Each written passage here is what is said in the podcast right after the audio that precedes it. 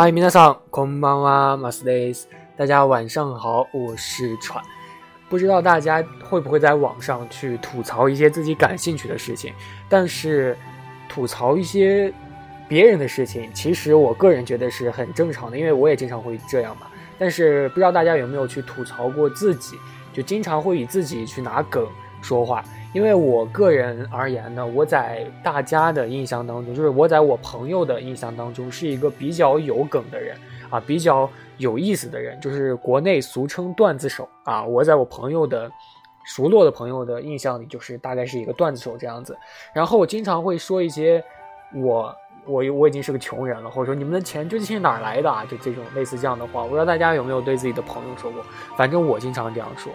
然后就。说着说着，经常就把自己，就把自己说成了一个穷人。因为其实大家都知道，现在二零二零年了嘛，啊，然后我们国家也曾经有说过，二零二零年要达成全面小康的一个政策，对吧？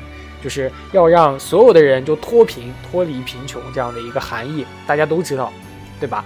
然后。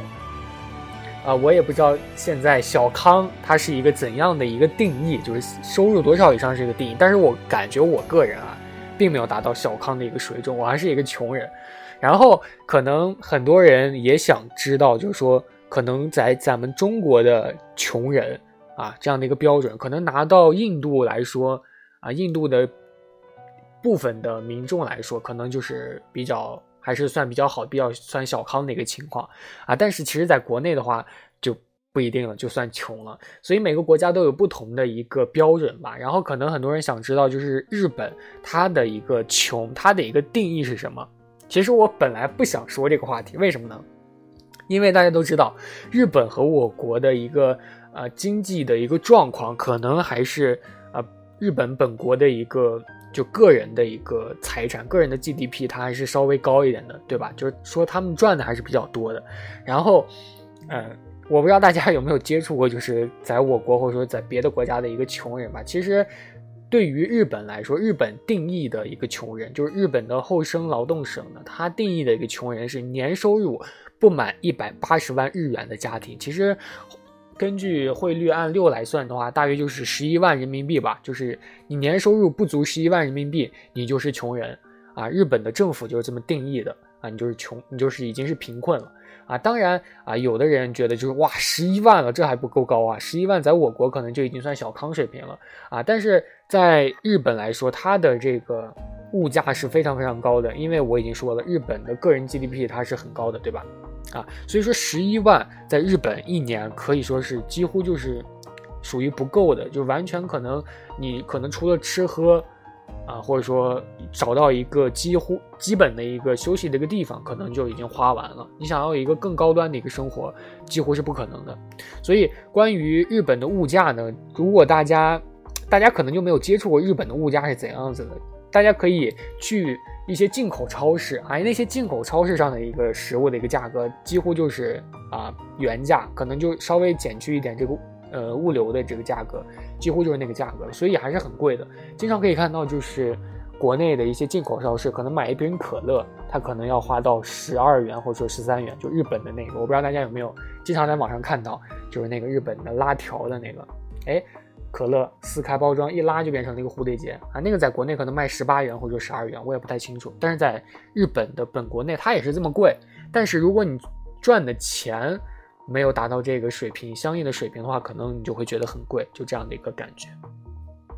所以，呃，日本的贫困者如果放到我国来说，它还算是一个小康，对吧？但是其实日本的贫困者他也是有很多的。就并不是大家想象的，日本的钱工资很多啊，很多人就爱去干活，就没有贫穷者，其实也是有的啊。日本的贫困者呢，组成大概是分为两个部分吧，一个部分就是属于单亲家庭，啊，因为特别是因为结婚生子而辞去工作的，是有很多很多的这样的情况存在的，而且离婚之后呢，他没有办法找到很好的一个工作，只能一边去照顾孩子，一边去打零工，然后这个月收入呢，大概就是十万日元前后吧，也就是一个月大概有六千左右，啊，一个月六千可能放在我国的一些二线城市也算是很高的了，对吧？啊，然后顺便查了一下，就是日本的一个单亲状况，截止到去年啊，一九年啊，单亲的母亲的，就单亲母亲的这样的一个家庭，大概有一百多万左右。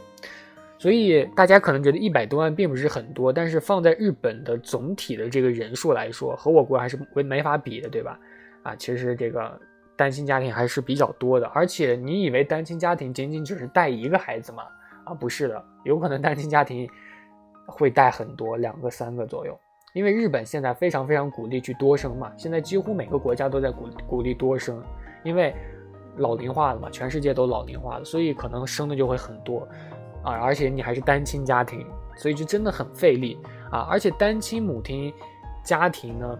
平均是有三点二九人，然后单亲父亲家庭养的孩子呢，大概平均有三点六五人，也就是说一个妈妈或者说爸爸要带两个以上的孩子，所以很容易理解，就是说你一个月只赚六千的话，你要养两个孩子，然后物价还很高啊，即使你在中国啊，这也是没有办法的，你要养两个孩子，你一个月赚六千，可能也是很吃力的，对吧？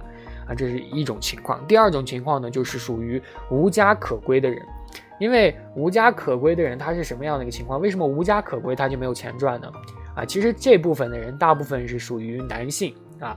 因为在日本，你如果想要找到一个正经的工作，或者说找到一个就是国国企啊，或者说好一点的工作吧，也并不是一定国企啊，你必须要有一个很固定的一个住址啊，这个住址必须是你住在的这个地方。必须要固定啊，不要换，而且你必须还要有电话号，还要有这个信用卡啊，银行卡这种啊。但是无家可归的人，你想他根本就不会有这种固定的住所啊，仅此一项就把他打死了，就很难找到好的工作，所以他就只能去从事一些临时工啊，或者说一些普通的打工，就是这种工作呢，他的这个工资可能就相对来说。低一点，而且还更辛苦一点啊，或者说你捡垃圾这种，就其实很有很有很多的。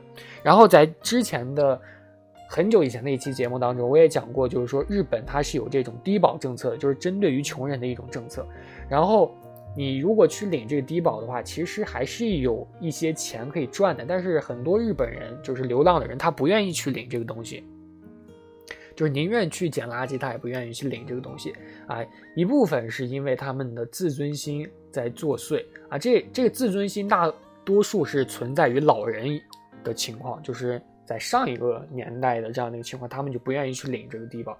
然后年轻人可能情况稍微好一点，也也就是说，并不是所有人都愿意去领这个东西。然后原因也是千奇百怪的啊。当然，其实日本的一些无家可归的人呢，大部分。